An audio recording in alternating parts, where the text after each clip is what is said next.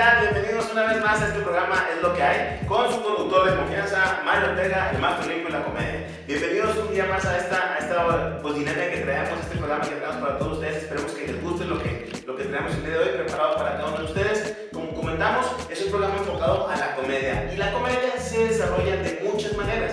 Pero hoy muy en especial quiero hacer este programa en, en una cuestión de homenaje. Hoy este es un día muy, muy, posiblemente triste para la comedia. El pasado martes, desgraciadamente, falleció el maestro Héctor Suárez, un gran comediante, un gran actor, un histrión de todo lo que es el, medio artístico. Y de verdad, lamentablemente, ya no está con nosotros. Pero hoy queremos rendir un homenaje en base a lo que es la trayectoria de este gran personaje, el señor, el señor y el maestro Héctor Suárez. Esperemos que les guste. El humor se encuentra en todos lados y esto es lo que hay. Un momento para reírnos de lo que nos dé la gana. Apollo Comedy presenta Es lo que hay, un podcast de Mario Ortega y los muchachos. Comenzamos. Bueno, vamos a dar inicio a este programa con esta remembranza del maestro Héctor, Héctor, Suárez, un gran comediante, una inspiración para muchos de los comediantes de, de, hoy, de hoy en día, pero sobre todo para una comedia de mi generación. Eh, yo estoy basado en mucho de la comedia de lo que él nos dejó en la trayectoria, tanto desde sus inicios como hasta los últimos días, hace apenas unas semanas veía un poquito de su, de su trayectoria y es muy simbólico lo que él dejó en marca para todos ustedes. Ustedes dirán, ¿por qué vamos a hacer este programa? Pues obviamente, como les comentaba, es un homenaje para el maestro Héctor Suárez y es lo siguiente. Héctor Suárez es un, es un actor eh, nacido en Ciudad de México, el cual eh, falleció apenas hace este martes eh, a los 81 años, desgraciadamente por el cáncer. Pero el día de hoy queremos de su trayectoria. Héctor Suárez lo recordamos como personajes en sus inicios, ya sea tanto en el teatro, que fue lo primero donde, donde él empezó, que como comentaban por ahí, él comenzó en teatro.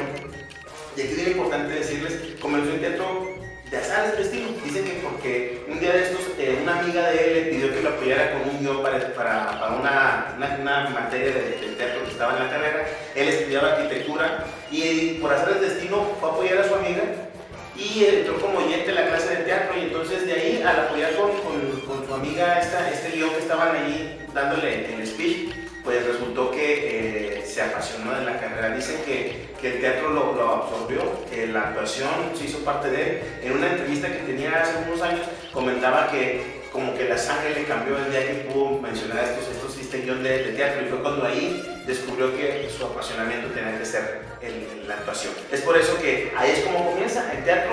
Muchos lo, lo, lo, lo recordamos como el comediante que es, pero también como un gran actor este, de, de, de la obra o del teatro en serio. Y es por eso que surge la comedia por hacer el destino. ¿Cómo fue esto? Pues como les comentaba ya hace algunos años, allá por los 60 más o menos fue cuando, cuando, cuando empezaba a repuntar, más, más fuerte su, su, actuación. Él vino de una familia eh, divorciada sus papás, eh, él vivió con su abuela hasta como por ahí de los, de los 16, 14 años, creo que tengo entendido, pero a su vez también es un actor que se desarrolló mucho de, del enfoque por parte de, la sociedad. Y como les comentaba, pues el maestro Héctor Suárez empezó este, en su juventud, cuando estudiaba arquitectura, curiosamente él, él se apasionaba por la arquitectura, pero por hacer el destino en esta ocasión que estuvo con, con, su amiga en esta como oyente de una clase de teatro y que la apoyó para leer un guion, fue cuando se apasionó por, por, por, por lo que es la actuación. Y es de ahí donde surge este gran talento. Y es hasta ahora, hasta la fecha, que lo respetamos y que lo admiramos muchísimo. Y es por eso que queremos hablar de él en toda su trayectoria.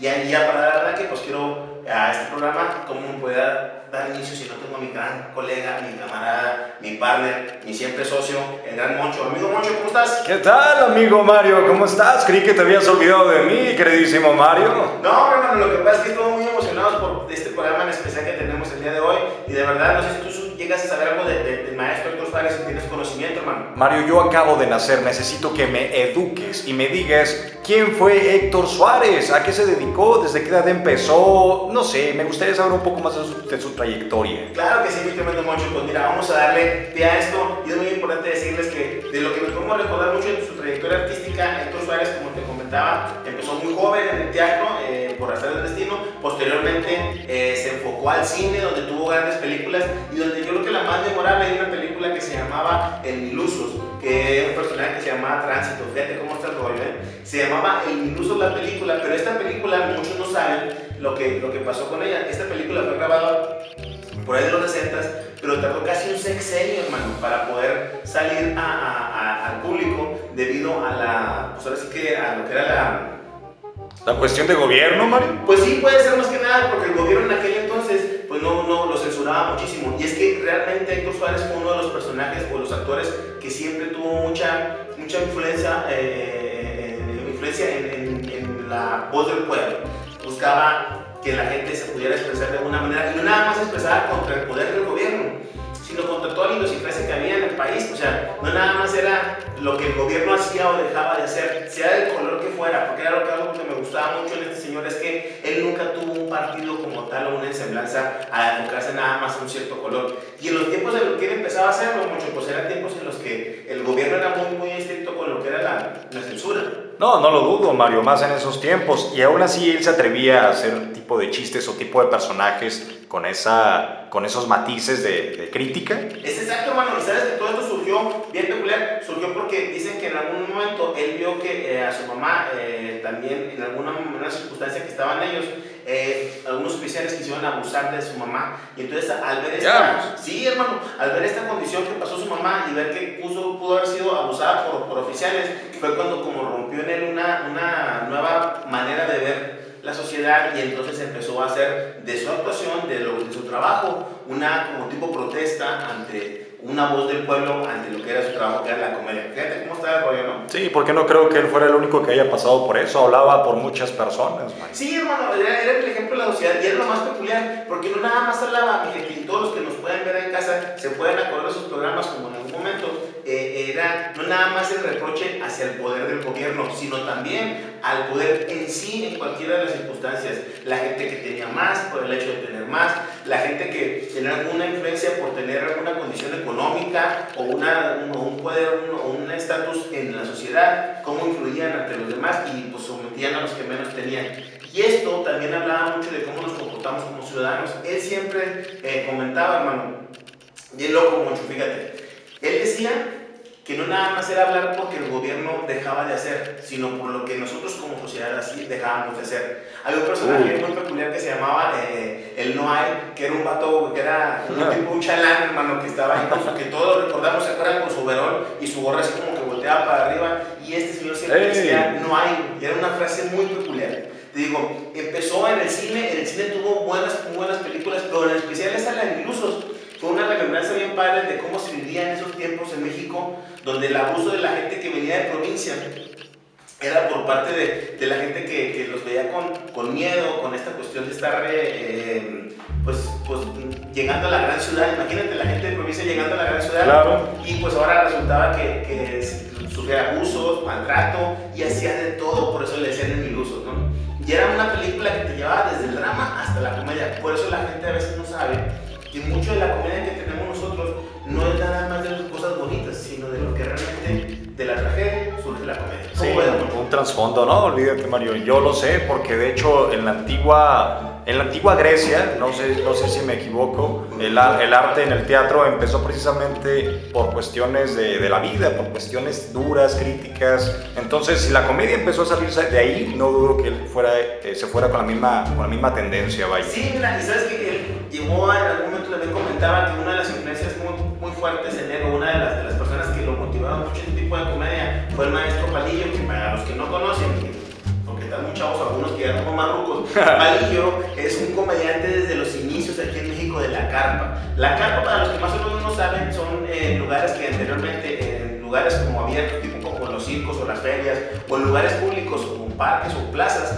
había estas como carpas hechizas, eh, donde había talento artístico de cantantes, este, eh, comediantes y había todo este tipo de, de, de folclore que era muy básico. Realmente tú llegabas a la carpa y la carpa tenía unos como cajones o unas medio bancas, medio sillas y okay. tenía un escenario muy austero, pero surgieron varios grandes comediantes y grandes artistas de los que fueron la trayectoria de la época de oro del cine o de otro tipo de aquí. Entonces Palillo, que era un comediante que me encantaba mucho, el maestro Palillo, era un irreverente en aquel era que hablaba así. No, me bendigos hijos de su Le encantaba mucho, era, era muy irreverente. Pero este personaje, Palillo, fue alguien que motivó mucho también a, a Héctor Suárez y comentaba también en una entrevista que Héctor Suárez una vez tocó ver a una actuación de Palillo ya en sus últimos tiempos y vio cómo a Palillo lo golpeaban otros policías policías también. Entonces, Increíble. Era muy, era muy asombroso que, que personajes de este tipo que realmente tenían una voz y que el pueblo lo seguía por su impacto, por su carisma, por su tipo de comedia, pudieran trascender a que la gente tomara decisiones, pero también el mismo gobierno este, eh, tenía miedo, entonces los, los callaba de mala manera. Fíjate nada más. Qué increíble, fíjate. Qué increíble. Y es por eso que te digo, pues, de ahí, del cine, se fue a, a la televisión y mucha gente, eh, posiblemente algunas generaciones más actuales no lo sepan, pero hubieron los primeros programas de televisión donde había irreverencia, donde había este tipo como de, de humor un poquito más, más negro, más, más, más este, subversivo, si lo quieres ver así. Era en el programa ¿Qué nos pasa? El programa ¿Qué nos pasa? surge por ahí de los 80 más o menos, hermano. Dura muy poquito en aquel entonces eh, y de hecho también fue censurado en aquel entonces eh, Héctor Suárez y fue vetado de Televisa. Fue algo que, que la gente no sabía. El maestro Héctor Suárez fue vetado de Televisa porque uno de sus sketches eh, fue hecho, en, se puede decir que en burla en parodia al presidente en aquel entonces, creo que era de la Madrid. Y entonces en aquel, en aquel sketch estaba eh, junto con Verónica Castro, ahí en, ese, en ese sketch, y como que se burló del presidente y pues por obra de lo que es el poder en aquel entonces, lo mandaron censurar y a la vez Televisa, pues por no meterse broncas, decidió vetar a este, a este gran actor. ¿Qué cambios? Porque dos décadas después, a finales de los 90, inicio de los 2000, la, la exigencia del gobierno o el aguante que tenían sobre ciertos chistes de cierta comedia, pues se fue más tranquilo y en ese tiempo era más exigente. No se podía mencionar nada, ¿verdad? Ni Porque- malas palabras. Bueno, ni malas palabras. Y, Por ejemplo, lo que tenía Héctor Suárez es que su humor era muy irreverente en, en la manera como lo hacía. Era picoso, pero no caía en lo vulgar, se pudiera A pesar de que, por ejemplo, cuando en esos tiempos yo estaba bien niño, te digo, yo estaba como de 7, 8 años, me acuerdo más o menos, y yo no podía ver un programa de esos, pero me acuerdo mucho que mis papás sí los veían, o que, por ejemplo, estaban en un horario, lo que llaman el horario como nocturno, y era esperar a que, qué iba a decir Héctor Suárez en el programa. Tenía personajes como el, el Destroyer, que era un vato como Ah. Bunker, que era irreverente, hablando de lo que eran los jóvenes aquel entonces y cómo se querían este, eh, quitar de, de- de la opresión de la sociedad, de los papás y todo ese rollo. Doña Zoila, que era una, una mamá como que muy de, de ese, de ese entonces, una mamá muy, muy, de una moral como que muy, digamos, doble moral, con una, una conducta medio difícil ante, ante, ante la sociedad, pero siempre como que muy recta, se pudiera decir, pero a la vez era muy dura con sus hijos. Personajes como el que no hay, el de no hay, este, también era un personaje muy característico, el, Flanagan, que era otro que era por ahí, y entonces estos personajes se fueron haciendo de la cultura popular que había, y entonces era como que la voz que decía Héctor Valdés, Héctor Suárez, perdón, por medio de, este, de, este, de estos personajes, hacía la voz del pueblo, ¿no? Pero también les mandaba mensaje a la sociedad. Muy bien, Mario, increíble, la verdad. Oye, nomás te quería preguntar, todos los personajes de Héctor Suárez, ¿como a qué edad más o menos o en qué etapa de su vida los fue evolucionando, los fue creando? Pues de hecho, relevantes y muy fuertes fueron estos personajes en esta época de los 80 que fue cuando salieron en este programa que se llamaba ¿Qué nos pasa, hermano?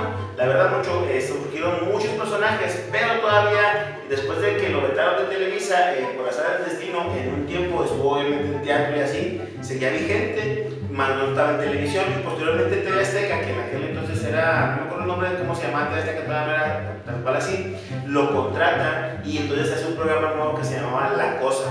Y ese programa también tenía una gama de, de más actores, o sea, muchos actores de, de, de ese tiempo.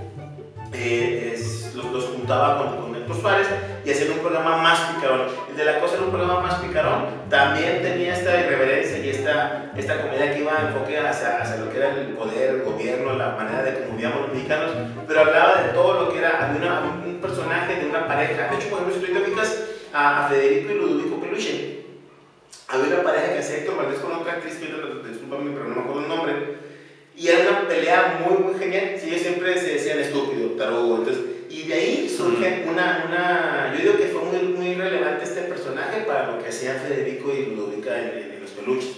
Y ese era otro. Había un doctor que se mantenía borracho, que me acuerdo que daba las notas bien borracho, este, que siempre se despedía con chupando es gerundio, que era algo así. Estaba eh, Tomás, que es uno de los emblemáticos. Tomás era un niño este, eh, morenito, eh, digamos como tipo jarocho, que estaba en, en- en la costa y de repente mamá siempre lo buscaba. La mamá era una negrita así bien salvaje que, que le gritaba y le gritaba ¡Tomás! Y salía Tomás trompudo y era Héctor Suárez, el, el Tomás este. Y me acuerdo que siempre la, la, sacaba de quicio a la mamá porque le ponía a contar adivinanzas. Y la mamá le decía que no dijera malas palabras porque le iba a lavar la boca con jabón. O sea, y entonces él salía esta picardía y decía este, este, este juego de palabras. Y en las adivinanzas la ponía en jaque a la mamá, pero siempre salía con otra cosa que nada que ver. Y entonces la mal pensada, la cochina y la, la, la, la mente cochambrosa era la mamá. Así le decía. sí, te eran personajes bien, bien, bien clásicos. También por ahí, era, era, me acuerdo mucho que en aquel entonces él grabó mucho de este programa en los estudios de Universal, fíjate. Me acuerdo wow. que todavía este no tenía mucha producción, se pudiera decir, aquí unos estudios, eh, bueno, en México no tiene estudios tan, tan establecidos, grabó en Universal Studios mucho de la primera parte de, de, de la temporada de, de, La Cosa. Tampoco duró mucho tiempo, también tuvo problemas con, con, con la televisora de, TV Azteca. Y es el único, yo creo de los únicos que han tenido este problema con las dos televisoras, siendo vetado de las grandes este, plataformas ante la sociedad, como son Televisión y TV Azteca. Aún así, él nunca dejó de, de, de seguir sus ideales, de, hablar las cosas, de ser muy franco, de ser muy directo, pero hacerlo con humor. Entonces, por eso es muy característico este, este gran señor que es el señor Héctor, Héctor Suárez. Qué, qué, lamentable su muerte, Mario, la verdad. Eh, yo creo que ya al final de sus últimos años se había retirado, ¿no? Si mucho salía o hacía pequeños cameos en películas, pero pues ya... Fíjate que no, hermano. Lo más asombroso del señor es que algo que yo eh, puedo admirar, mucha gente dice que cómo le hacemos los comediantes para subirnos al escenario a pesar de que tenemos broncas. Él es un ejemplo muy grande de lo que es la frase el show tiene que continuar. Fíjate, en una de sus últimas, eh, bueno, en algunos de sus sueños cuando estaba trabajando, iba a tomar un, una obra de teatro y antes de subir, justo antes de, minutos antes de subir, le da la noticia más fuerte que pudo haber recibido que fue la muerte de su mamá. Entonces le dicen yeah. que muere su mamá y aún así él dice, el show tiene que continuar, sube y al término de, de, de, de la obra, de la actuación, se rompe en llanto y obviamente dice que había sido el mejor espectáculo que había dado. Entonces, Qué era increíble. asombroso el que estuviera vigente. Es más, aún con su enfermedad, en los últimos años, este, el año pasado, todavía en 2019, que estaba con su enfermedad y que empezó con las fíjate, con quimioterapia, seguía en obras de, de, de funciones en Wow. teatro. Fue la última eh, representación de lo que era la señora presidenta, que mucho tiempo atrás no tuvo otro, otro actor. Entonces, él fue el último actor de, de, la señora presidenta con su peculiar estilo. Estuvo en la última obra con su hijo, Héctor Suárez Gomis, en Los Locos Suárez, se llamaba la, la, última obra. Entonces, siempre estuvo vigente y todavía apenas hace unas semanas, o sea, te digo, él falleció apenas el martes y todavía hace unas semanas abrió su cuenta de TikTok y en la cuenta de TikTok, el último eh, sketch que se aventó ahí, se aventó con su hijo, este, el, más, el más pequeño, bueno, uno de los más pequeños. Él se casó por dos ocasiones y en la segunda ocasión tuvo dos hijos eh, y con su hijo más o menos que tiene como 20 años, se aventó el último sketch. Entonces ahí la gente lo puede ver en TikTok al maestro Cruz Suárez en su último sketch con su hijo. De verdad que nunca dejó de trabajar, una persona que pasó momentos muy difíciles, también tuvo problemas muy complicados con el alcohol y así, pero, pero aún así siempre fue una entereza de nunca, nunca decirle no al escenario. Entonces, admirable el maestro, siempre lo vamos a recordar, la verdad. A mí en lo personal me inspiraba mucho su comedia y siempre me ha dejado un mensaje muy específico de que la comedia no nada más sirve para hacer reír, también sirve para hacer conciencia. El maestro Héctor Suárez, lamentablemente, hoy descansa en el cielo, la verdad. Fíjate mucho, qué, qué triste, ¿no? Qué formidable y emblemático, qué, qué, bonito y especial que tú en este programa nos estés dando una reseña completa de su historia y nos hagas, nos hagas involucrarnos más en, en la historia de la comedia, Mario, porque él fue uno de los pilares, apuesto. Pues fíjate que de, de, de, lo que es la comedia, hoy en día muchos de los que somos comediantes o los que nos enfocamos en las diferentes ramas de la comedia, podemos decir que realmente él nos inspiró, él siempre nos reflejó un, un profesionalismo muy grande, porque ellos sí dicen que era un maestro de la comedia, pero porque siempre era muy tenaz, siempre no, no faltaba, así como llegara, ahí estaba puntual. Dicen que en una ocasión, una anécdota que dicen por ahí, cuando él tenía problemas con el alcohol, dicen que una anécdota donde estaba grabando, estaba haciendo una obra o grabando en España. ¿Y cómo fue que hasta el día, y amaneció el día siguiente en Egipto, compadre? Okay. Así estuvo el Entonces, pero aún así regresaba a hacer eh, lo que tenía que hacer, cine, teatro, televisión. Es por eso que el maestro Héctor Suárez hoy descansa en paz, pero de verdad nos deja una gran trayectoria. A todos ustedes espero que les haya gustado esta reseña y pues nomás me quiero despedir de todos ustedes con esto muy simple. Hoy el Héctor Suárez que no tenemos en este mundo nos deja, nos deja una trayectoria y me quiero despedir con una frase de sus personajes. Como diría no hay, pues no hay, no hay, no hay, no hay, no hay y no habrá nadie que supere al maestro Héctor Suárez. hasta el cielo y mi reconocimiento. A todos ustedes esto fue Es lo que hay con su conductor Mario Ortega, el maestro limpio de la comedia. Gracias, Dios los bendiga.